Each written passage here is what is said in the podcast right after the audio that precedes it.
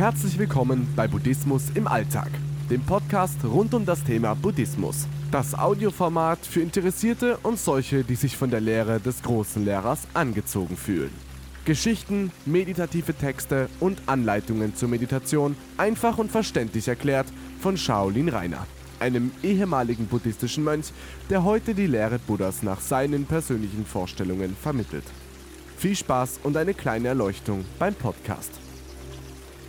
Der Chan-Meister ist wie ein Wecker. Was macht einen guten Chan-Lehrer aus? Er muss sein wie ein Wecker, so wie der Alarm, der uns am Morgen aus dem Bett klingelt. Er sollte uns beim Erwachen helfen, mit seinem ausgestreckten Finger auf einen bestimmten Punkt zeigen.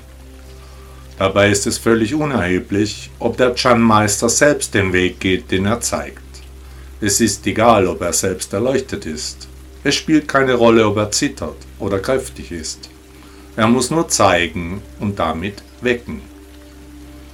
Was machte Buddha so besonders? Was unterscheidet ihn von anderen historischen Persönlichkeiten? Richtig, er war erleuchtet.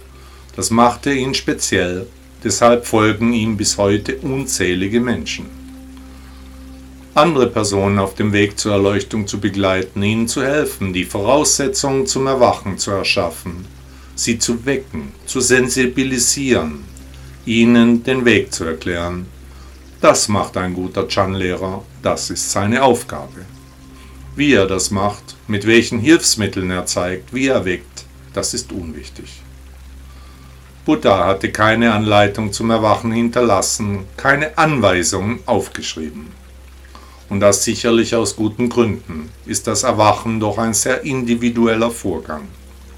Jeder Mensch ist anders, es gibt keinen Knopf zum Einschalten der Erleuchtung, keine einzigartige und geheime Formel und schon gar keinen passenden Zauberspruch. Es gibt Buddha als Vorbild, als Entdecker des Erwachens. Nach seiner Erleuchtung hatte Buddha seine Lehre mündlich verbreitet Erst später wurden seine Reden und Weisungen von Schülern aufgezeichnet. Buddha zeigte die nötigen Vorbereitungen für den Weg, versuchte die Menschen aufzuwecken, sie zu erreichen. Von Buddhas direkten Schülern sollen Hunderte ebenfalls erwacht sein, für die damalige Zeit eine bedeutende Zahl. Und heute, was bleibt übrig von den Lehren Buddhas? Wie kommt sein Geist zu den Menschen? Gute Chan-Meister sind selten geworden. Das Thema ist schwierig, jedoch der Bedarf ist groß. Ganz einfach gesagt muss man probieren, muss bereit sein, ein Stück des Weges mit dem Lehrer zu gehen, sich dabei selbst eine Meinung zu bilden, ob der eingeschlagene Pfad der richtige ist. Denn der Chan-Lehrer kann nur wecken, den Weg zeigen, man darf nicht auf seinen Finger schauen, sondern man sollte den Punkt betrachten, auf den der Finger zeigt. Die deutsche Autorin Monika Kühn-Görg sagte einmal, der Wecker wird als Folter eingestuft, wenn er aus süßen Träumen ruft.